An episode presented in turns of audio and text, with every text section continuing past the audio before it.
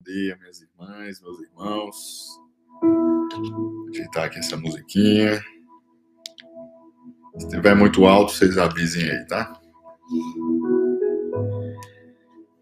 Meus irmãos, a graça e a paz do nosso Senhor esteja com você, na sua casa, na sua família.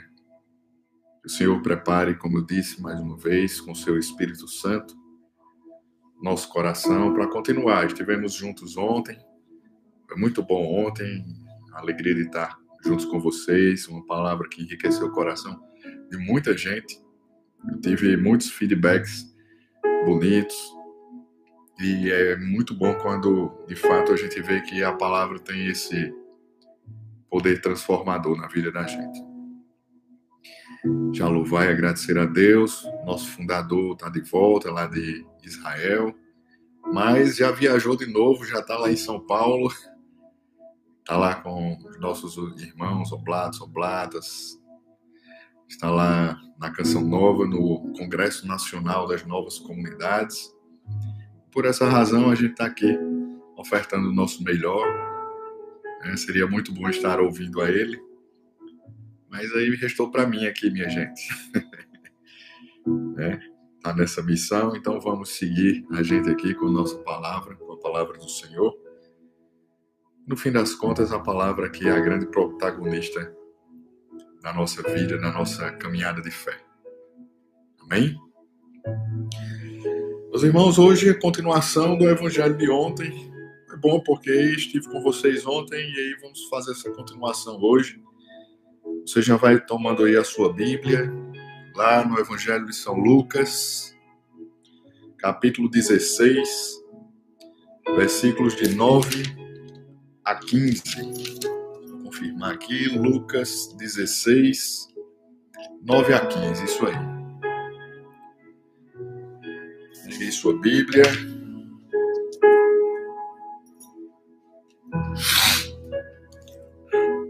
Amém? Dá um amém aí, por favor. Vamos lá. O Senhor esteja conosco, Ele está no meio de nós. Proclamação do Evangelho de Jesus Cristo segundo Lucas. Glória a vós, Senhor. Eu vos digo: fazei-vos amigos com a riqueza injusta, para que no dia em que ela vos faltar, eles vos recebam nos tabernáculos eternos. Aquele que é fiel nas coisas pequenas será também fiel nas coisas grandes. E quem é injusto nas coisas pequenas o será também nas grandes. Se, pois, não tiverdes sido fiéis nas riquezas injustas, quem vos confiará as verdadeiras? E se não fostes fiéis no alheio, quem vos dará o que é vosso? Nenhum servo pode servir a dois senhores, ou há de odiar a um e amar o outro, ou há de aderir a um e desprezar o outro. Não podeis servir a Deus e ao dinheiro. Ora, ouviam tudo isso os fariseus que eram avarentos e zombavam dele. Jesus disse-lhes: Vós procurais parecer justos aos olhos dos homens, mas Deus os conhece, os corações, pois o que é elevado aos olhos dos homens é abominável aos olhos de Deus. Meus irmãos, minhas irmãs, essa é a palavra da salvação. Glória a vós, Senhor. Eita! Glória a vós, Senhor. Muito bem, meus irmãos, então vamos lá. Como eu disse, por isso que é bom a gente ter a continuidade né, do estudo da palavra, da reflexão. Ontem nós vimos sobre o administrador infiel, aquele que era desonesto com os bens do seu patrão, aquele que enganava os outros na corrupção, fazendo um texto, fazendo uma, é, colocando um preço maior naquilo que ele vendia. E nós vimos ontem que a grande mensagem era que uma vez que ele foi descoberto, ele tentou minimizar o dano do pecado que ele causou. Né? Ele deu um desconto em cima daquilo que ele tinha roubado, enganado, aquele valor que ele tinha colocado a mais, deu um desconto para as pessoas, para que ele não ficasse mal visto no meio daquele povo, já que ele não podia mais trabalhar, tinha vergonha de pedir, então, para que ele não ficasse mal visto, ele chamou, deu um desconto daquele valor que ele colocava a mais e ficou bem visto com aqueles para poder ser bem visto depois, ser bem recebido depois por eles. Ou seja, ele minimizou o dano do pecado e nós levamos essa reflexão ontem para a nossa vida, né?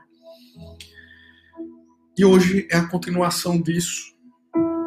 Está é, aqui Jesus agora dizendo: Eu vos digo, porque é logo depois desse evangelho do administrador infiel.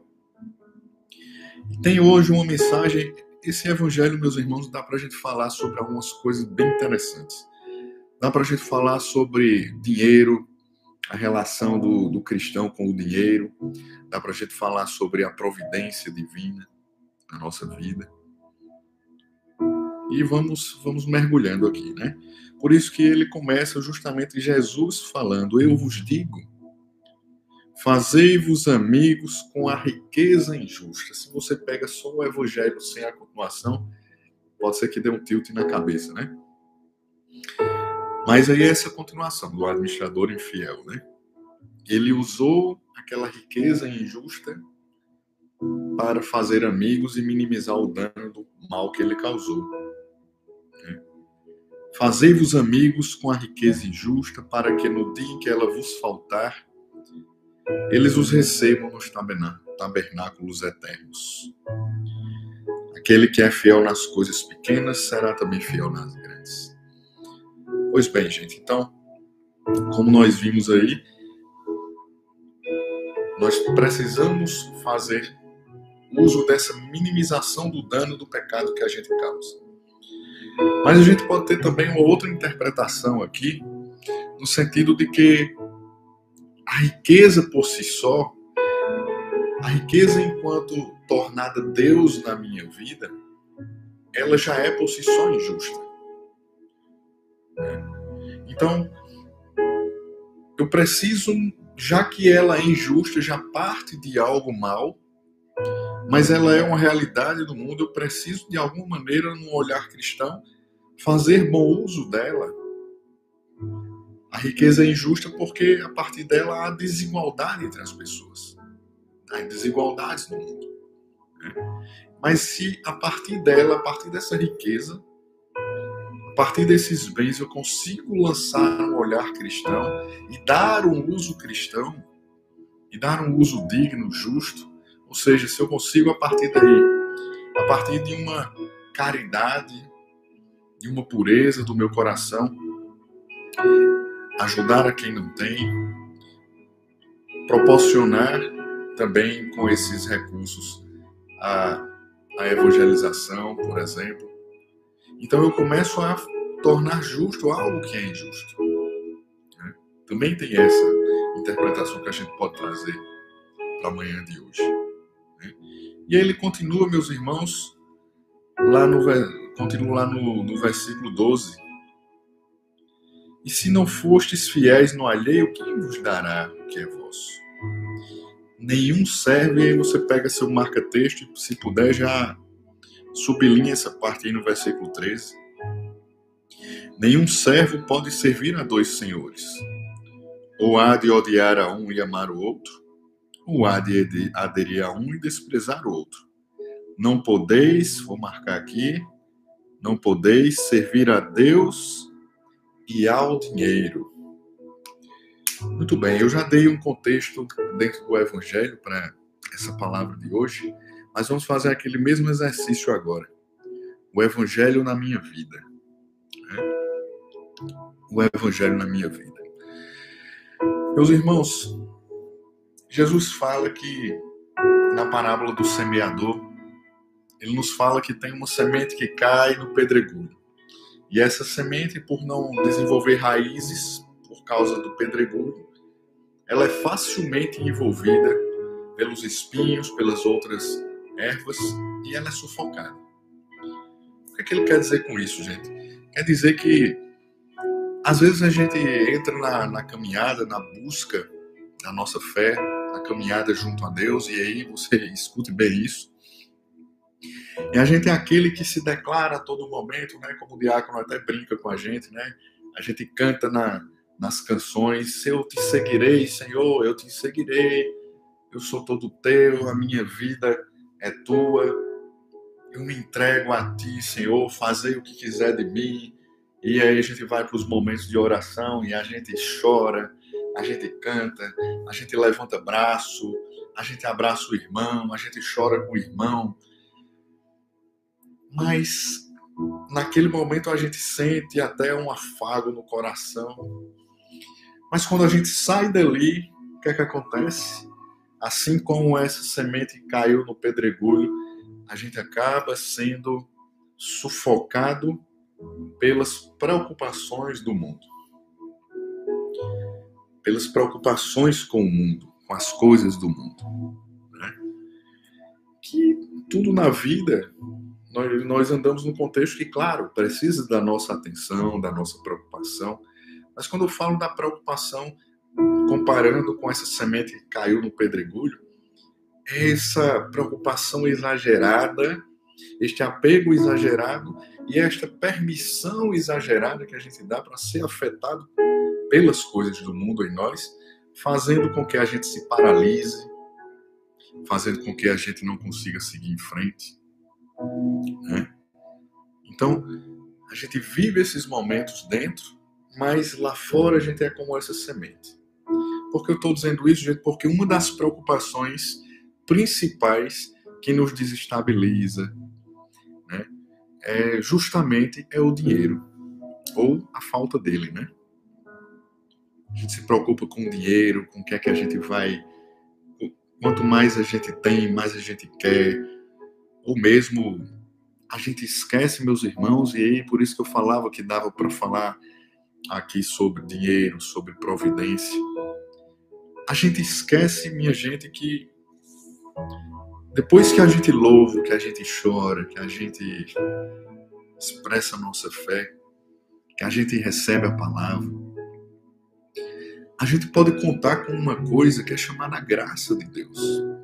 E uma das formas de manifestação dessa graça é justamente a providência de Deus na nossa vida. A providência na vida da gente. A palavra já diz que buscar em primeiro lugar o reino de Deus e tudo mais virá por acréscimo. Então, nós buscamos a fé para, de alguma maneira, também, além de acreditarmos em Deus, mas o acreditar em Deus e buscar a santidade, buscar a salvação, precisa ter em nós um reflexo direto que é nos manter equilibrados, que é nos manter firmes, mesmo diante das adversidades. Mesmo diante das adversidades. Então, é, eu queria hoje falar para você, com essa palavra, meus irmãos, sobre essa providência. Está aqui a palavra nos dizendo: nenhum servo pode servir a dois senhores, ou há de odiar a um, ou amar o outro. Não podeis servir a Deus e ao dinheiro. E aí tem duas conotações. Aqueles que de alguma forma, por falta do dinheiro, pelas dificuldades que passam e aí se deixam levar pelas preocupações excessivas, né? que às vezes paralisa até na busca pela solução do problema. E a gente tem de um outro lado aqui aqueles que tanto tem, tanto tem, que quanto mais tem, mais quer. Por isso que no início ele fala da riqueza injusta. De um lado, um que tem tanto, de um lado, outros tantos que não tem nada, tem pouco, né? que padecem dessa, do dinheiro que é necessário.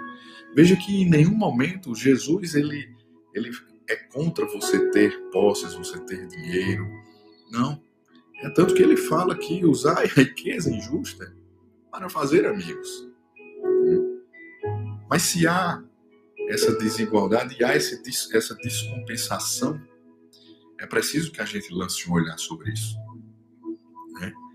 Olha, desse lado aqui, daqueles que padecem, que têm as dificuldades, é necessário você acreditar, você lutar, não se deixar paralisar, não se deixar sufocar por essa preocupação, porque isso aí vai te atrapalhar no caminho de você solucionar o problema, de você buscar saídas, buscar alternativas, te paralisa. E se de um lado a gente busca a nossa fé, a gente louva o Senhor, a gente busca equilíbrio no Senhor, é para que de fato Ele te dê sustento nessa hora de saber os caminhos a seguir e superar essas dificuldades. Né? De um lado, essas preocupações que, que acometem, né? que nos paralisam. E aí, meus irmãos, é onde entra algo interessante. Às vezes a gente fala de providência divina. E anote bem isso aí. Não é só o religioso, a religiosa, não é só lá os oblatos, a comunidade, a igreja que vive da providência. Você também, eu também, você empresário, você é, médico, sei lá, profissional de qualquer área que for aí, você também vive da providência divina, porque não é fácil. Eu mesmo ontem, ontem mesmo eu me utilizei dessa providência ontem. Eu sou empresário. Ontem amanheci o dia, tinha alguns compromissos que eu não sabia como ia, como era que ia resolver. E eu, ao acordar, foi fruto da minha oração, minha primeira oração. Sabe aquele momento, meus irmãos, que assim, você olha para um lado, olha para o outro, olha para frente, para cima, para baixo, e você, por força própria, você não encontra alternativa sua, né? Por mérito das suas forças. Você olha assim, e agora? O que é que eu vou fazer? Pronto, esse foi um dia ontem aqui. Aí é nessa hora que a palavra de Paulo se faz verdade. Né? Já não sou eu quem vivo, é Cristo que vive em mim. Ou também quando ele diz que quando estou fraco é que sou forte. Porque é no momento que me cessam as forças que eu só me encontro diante do Senhor. Que eu só me encontro diante dele. E aí, meus irmãos, nessa, meus irmãos, é nessa hora aí por isso que eu falo que não, não é só o religioso que vive da doação, né? mas somos todos nós. Todos aqui têm responsabilidades na vida, têm necessidades na vida que de alguma maneira é, correm o risco de lhes faltar. E ontem foi fruto da minha oração e o Senhor, sabe aquela, aquela oração despojada, livre, Senhor, eu não sei o que fazer agora, eu não tenho mais alternativa. Hoje, durante o dia, eu recorro à tua providência, Senhor. Veja, eu sou empresário. Né? É porque sou empresário que as minhas forças estão nas minhas empresas. Sou empresário, mas sou um filho de Deus. E nas dificuldades da vida, todo filho de Deus precisa recorrer a Ele. Talvez você tenha esquecido disso, sufocado pelos espinhos do pedregulho. Né? Talvez você tenha esquecido. Para honra e glória de Deus, ontem, no decorrer do dia, a gente entrega e a gente vai correr atrás. E as coisas vão se resolvendo como se resolveram para mim ontem, pela coisa pelo qual eu testemunho aqui, e louvo a Deus. Foram se resolvendo ao longo do dia de uma maneira tão diferente do que eu imaginava você sabe que eu passo por isso também, meus irmãos, como presidente do Conselho Administrativo da comunidade em adoração, todo mês, porque como presidente do conselho, então quem assina os compromissos sou eu. Né? Então, muita, em muitas ocasiões, quem avaliza contratos, contratos de aluguel, compras, sou eu. Coisas que se não forem honradas, quem vai ser cobrado vai ser eu. Né? E quando a gente vê o último dia do mês chegando e a campanha vai se arrastando ali, né? pelos olhos humanos, a gente vai sentindo esse frio na barriga, a gente vai ali é, ficando com medo. Mas é nessa hora que o Senhor precisa ser mais. Eu estou dizendo isso para que você também traga para a sua vida, porque enquanto filho de Deus, existe uma graça sobre você. Existe uma bênção, mas essa palavra aqui precisa ser verdade. Não posso servir a dois senhores. Quem é que está sendo Deus? No seu caso, que, que padece, que tem dificuldades financeiras. Se você deixa as preocupações lhe tomarem, então essa preocupação está sendo Deus da sua vida. Porque está tá lhe tirando do prumo. E você está esquecendo que você tem um Deus providente, que requer que a gente coloque a mão no arado, a mão na massa, mas que às vezes a gente quer resolver por conta própria. Né? É claro que a gente precisa buscar as soluções, é claro, isso aí é inegável. Mas se eu tenho um Deus do meu lado que eu posso trazer para, para junto de mim, por que não? Não, não se deixe sufocar pelo Deus dinheiro que representa esses espinhos que sufocam a semente. E aí, quando sufoca, aí você deixa de rezar, porque você está tão preocupado com aquilo, aí você já não reza, aí você já não busca mais a manter a intimidade, a relação com Deus. Veja, como eu falava agora há pouco da campanha do mês, esse exemplo vai dar aquelas alternativas, dar, dar aquele, aquela ansiedade, aquele medo, aquele frio na barriga, mas vamos seguir a um Deus na nossa frente que vai só mostrando o caminho. No final das contas, ele vai dizer o quanto nós estávamos inchados ou, ou quanto nós estávamos além da conta, de acordo com a campanha da comunidade. Tudo é palavra de Deus para nós, tudo é reflexo. E aí você tem do outro lado, e esse a gente precisa ter muito cuidado nessa hora, porque de outro lado, aqueles que de alguma maneira esbanjam, né? no lugar de fazer amigos, acabam esbanjando com foco em si mesmo, em si próprio. Né? E aí a gente vai, entra numa outra vertente, meus irmãos, que é de tornar o Deus também, de um lado, naquele que padece, era a preocupação acaba sendo o Deus, né? Porque ele sufoca, ele afasta do Senhor, porque você só pensa naquilo. De um outro lado, Deus é o próprio dinheiro mesmo, né? Que quanto mais você tem, você mais quer. Quanto mais você tem, você mais busca. E outra, Escuta bem isso, para você que está aí assoberbado, porque só foca no dinheiro, só foca no ter. E essas coisas também te impedem de rezar. Sabe por quê? Te impedem também de se aproximar do Senhor. Sabe por quê, meus irmãos? Porque você acaba tendo que focar só no dinheiro e a tua preocupação agora é não perder aquilo ali. Né? A tua preocupação é somente essa. Tem um pregador, Moisés Rocha, ele fala, né, quando fala sobre essa questão do dinheiro, ele diz assim: nesse contexto, de quanto mais tem, mais quer, quanto mais tem, mais foca só em dinheiro, aí ele diz: o, di o diabo vai, te, vai socar serviço em você. O diabo vai socar serviço em você. Porque esse é o resultado, fruto da tentação. É te afastar de Deus. Toda tentação tem o objetivo exclusivo de te apartar, separar do Senhor. E se o inimigo encontra brecha em você, para que nessa questão do dinheiro, na preocupação excessiva com o ter, se ele encontra brecha em você para ir alimentando cada vez mais essa necessidade de tal maneira que você só vai se preocupando com isso, ah, meu amigo, ele vai socar serviço em você com certeza. E aí é uma reflexão a se fazer, gente.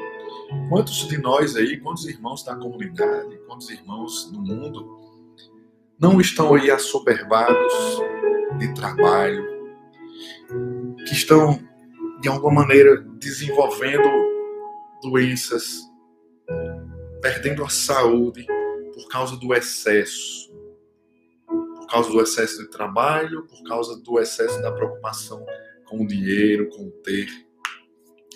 Você já nem tem mais tempo de rezar, de estar com a família.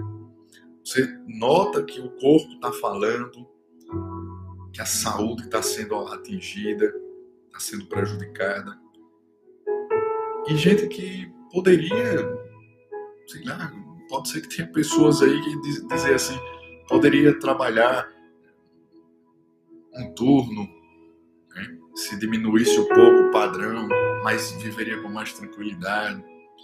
Gente que fica aí atrás de plantões e plantões e plantões e virando noites e noites e a vida está passando, né? Você na realidade você não está passando pela vida, ela que está passando por você.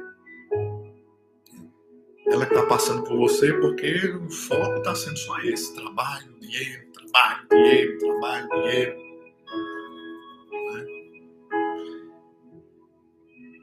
O inimigo vai socar serviço em você.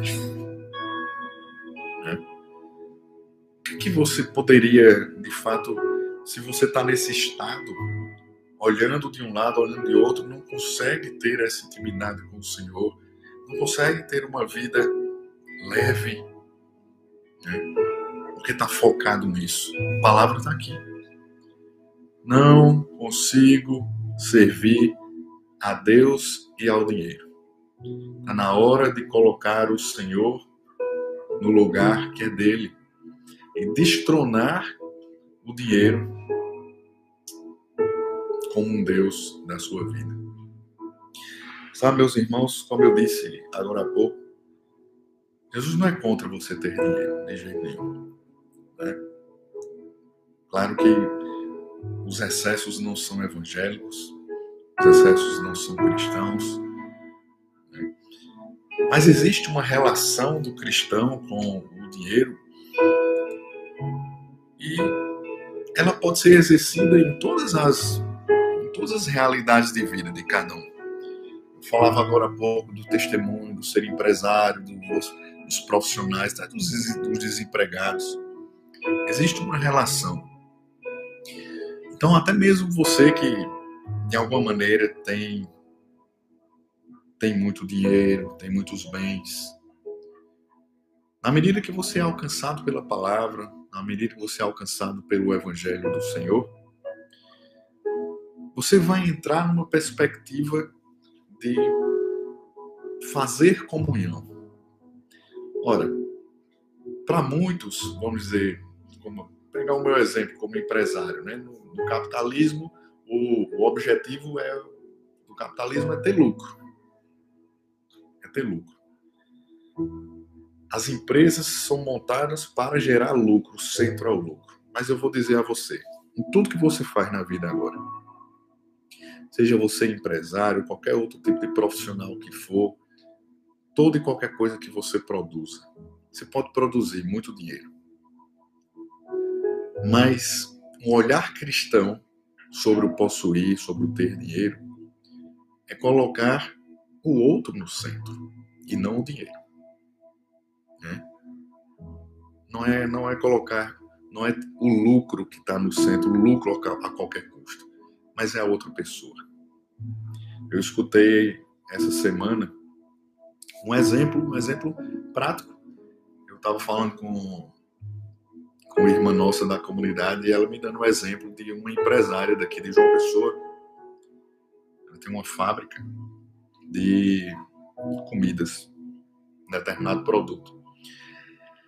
E ela tomou, a, a dona, ela tomou uma atitude, coisa uma simples, mas eu vi, eu enxerguei isso de uma, como sendo de uma singeleza e de uma atitude cristã tão bonita. Ela percebeu que o turno mais tarde né, da fábrica, as mulheres que saíam do turno ficavam numa situação de segurança, de insegurança na realidade, ficavam muito expostas, porque elas precisavam pegar o ônibus e ficavam à noite, né, esperando a hora do ônibus, e isso aí ela, era uma insegurança para elas. Então ela teve a sensibilidade né, de perceber isso aí e fazer uma realocação de horário para que essas pessoas, não, essas suas funcionárias não ficassem mais expostas de tal maneira foi lá trocando com os homens, né, para que as mulheres não ficassem expostas àquela situação. Então, isso diz respeito, meus irmãos, esse olhar diz respeito ao tanto que a gente consegue produzir, mas o tanto que a gente o tanto que a gente consegue produzir de dinheiro, mas também o tanto que a gente consegue produzir de amor, de evangelho a partir do dinheiro que a gente produz. É a possibilidade que eu tenho de, a partir do recurso que a gente gera, a gente proporcionar benefício também para aqueles que, que não têm. Né? Para aqueles que trabalham conosco, para aqueles que na comunidade convivem conosco. Eu tenho a possibilidade de ser caridoso. Do que, que adianta, me diga? Do que, que adianta eu dar um exemplo aqui no começo? Eu ir para as adorações, eu ir para as celebrações, eu levantar braço, eu chorar, repousar, orar em línguas. Do que, que adianta eu fazer isso e não ter a capacidade de fazer uma caridade? De não ter a capacidade de olhar com compaixão aquele que sofre. E não ter a capacidade, meus irmãos, de tirar do bolso aquilo, eu não tenho nem aquilo que me falta. É porque o amor de Cristo vai, vai até nessa seara, vai até naquilo que me falta. Mas como diz a palavra, se eu não sou fiel no pouco, como é que o Senhor vai me confiar mais? Se eu não sei ser fiel na pequena esmola que eu dou, como eu vou ser fiel a Deus um dia se eu precisar tirar de mim? Então, o olhar cristão sobre como lidar com o dinheiro é sempre esse, meus irmãos, é olhar o outro necessitado no centro. É o funcionário que trabalha lá com você, se você tem a oportunidade de, de proporcionar um benefício a mais, ajudar numa necessidade específica, estar atento de coração para as pessoas que constroem as coisas com a gente. Falando de funcionários, pela minha realidade de, de, de, empresário, mas os colegas de trabalho, as pessoas que você convive, os seus os clientes, as pessoas que de alguma maneira ajudam a produzir. Como cristãos, a gente precisa produzir essa vida. Esse é um olhar cristão caridoso sobre essas realidades, meus irmãos. É? Que o Senhor nos ajude, então, a sermos fiéis nesse pouco que não deixe somente, eu sempre dou esse exemplo, para você fazer um afago no seu coração quando chega no tempo de Natal e você querer comprar um quilo de alimento para dar a alguém para dizer que fez alguma coisa, para sair dizendo que foi tão gratificante. Que o Senhor toque o seu coração para que a compaixão possa tomar conta dele e se juntos a gente tiver a possibilidade a gente poder estender a mão para quem precisa. Não deixar o dinheiro nos sufocar. Não ser como os fariseus que estavam aqui zombando e rindo de Jesus. Talvez tudo isso que eu estou dizendo aqui seja zombaria para muitos que têm, que podem, né? Mas Jesus diz no final: Vós procurais parecer justos aos olhos dos homens, mas Deus os conhece os corações pois o que é levado aos olhos dos homens é abominável aos olhos de Deus. Não se permita, meu irmão, minha irmã, que essas tentações do ter, do dinheiro, te afastem do Senhor. Toda tentação vem para te apartar. Né? E muitas e outra, peça a Deus discernimento para saber que se você acha que o Senhor está te abençoando com muito dinheiro, que você é um abençoado porque tem, tenha cuidado para saber se isso é bênção ou se é maldição na tua vida. Porque se isso está sendo usado para te afastar de Deus, tenha certeza que é maldição. É como Moisés Rocha dizia: né? o Senhor vai socar, ou, o Senhor não, o inimigo vai socar serviço em você, vai proporcionar mais dinheiro a você, porque sabe que quanto mais você tem, mais você se perde. Mas se você tem e você usa esse dinheiro, usa esse recurso para o Senhor, para o engrandecimento do Senhor, se você quer o dono dele e o dinheiro que não é dono seu, não é seu dono, aí é bênção na tua vida. Aí é bênção. Bênção porque, meus irmãos, porque até isso, sendo fiel nas pequenas e nas grandes coisas, isso também vai ser caminho de santidade para você. Talvez passe por você o fato de ter para poder ajudar. Foram muitas as pessoas que tinham condições e ajudaram o Senhor. E conseguiram prover a missão de Jesus e a missão de tantas outras realidades na nossa igreja. Mas para isso é preciso desprendimento. Esse desprendimento é preciso que o dinheiro não seja o seu Deus. Senão, como diz o diácono, o órgão mais difícil de se converter no nosso corpo vai ser o bolso. Por fim, meus irmãos, quero deixar só essa mensagem para você ficar com ela, essa mensagem da providência. Que no dia de hoje você volte, se você perdeu esse contato, volte a contar com a providência do Senhor. Partir de hoje, até mesmo quando terminar aqui, mude a sua oração. Se você antes, se você até agora na sua oração só se queixava, murmurava diante de Deus, dizendo: Senhor, tá difícil, não sei o que fazer, me ajude, me ajude. Faça uma oração diferente, conte com a providência do Senhor, mostrando a Ele mesmo Senhor, nessa hora eu não sei o que fazer, eu preciso da tua luz. Eu confio, quero confiar, Senhor, na tua providência. Saiba que você é filho de Deus, um batizado, e que você, de fato, conta, pode contar com essa graça, com essa bênção. Né? Olha, o Lara aí já louvando a Deus pelos irmãos que já estenderam a mão na vida dela. Né? Pois é, tudo Olha, gente, para um filho de Deus que entregou seu caminho a Ele, só resta caminhar. Só resta caminhar. E em alguns momentos não vai ser o caminho que você queria, mas você precisa compreender que naquela hora é Deus te guiando. Você não entregou o caminho a Ele? Então confia. Confia e vai. Bota o pé. Vai na fé. Vai na fé seguindo. Mas guarda isso no teu coração a partir dessa palavra de hoje. Volte a contar, a considerar a providência divina, a providência do Senhor na tua vida. Contar com ela, contar que existe uma graça. Como eu contei ontem, como eu contei tudo, tantas vezes nesse caminhar da nossa comunidade. Momentos em que a gente não enxerga saída nossa essa, esse é um exemplo de fé, esse é um ato de fé nosso.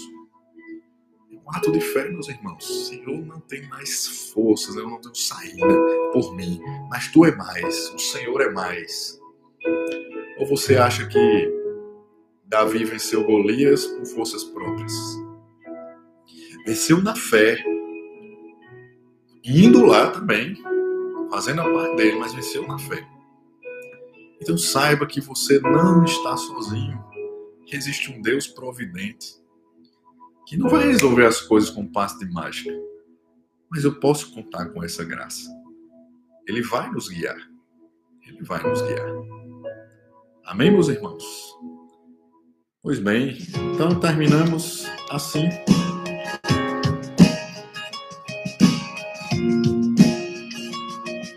Tá difícil, suporta um pouco mais, mas agora conta com a graça do Senhor. Me diz quem falou que não dá mais, que a fonte secou. Me diz quem falou. Não escuta quem isso. Que o sonho acabou.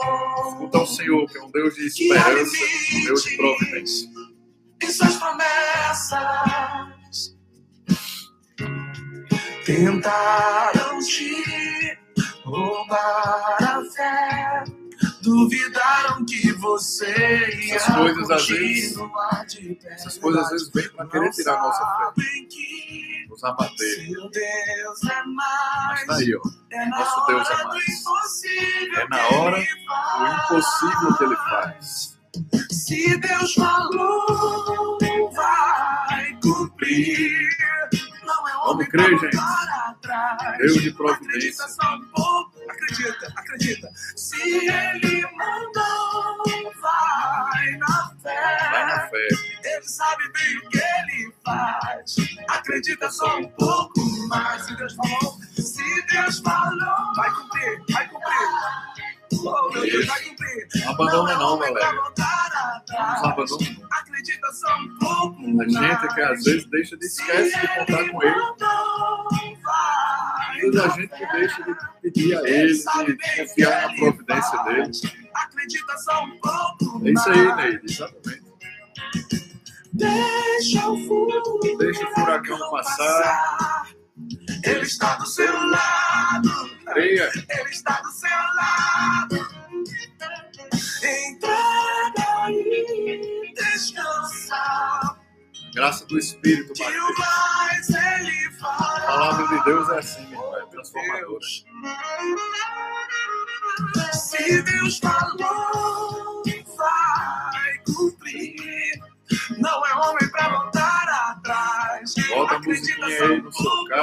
carro, bota a mais. musiquinha aí, continua rezando com ela. Era a providência do Senhor. Na ele sabe bem o que ele faz. Acredita só um pouco. Se Deus falou, oh, É isso aí, gente. cumprir. Mais uma vez, fiquem com Deus, aproveitem da providência, bebam da providência do Senhor. Mandou, Já aprendemos ontem que é possível minimizar os danos do pecado e hoje a gente pode cumprir, a gente pode contar com a providência do nosso Deus. Tenha um santo sábado, um sábado abençoado. Amanhã nos encontraremos falou, lá na missa com Dom. Fernando, na Terra da Promessa. Fique com Deus. Shalom.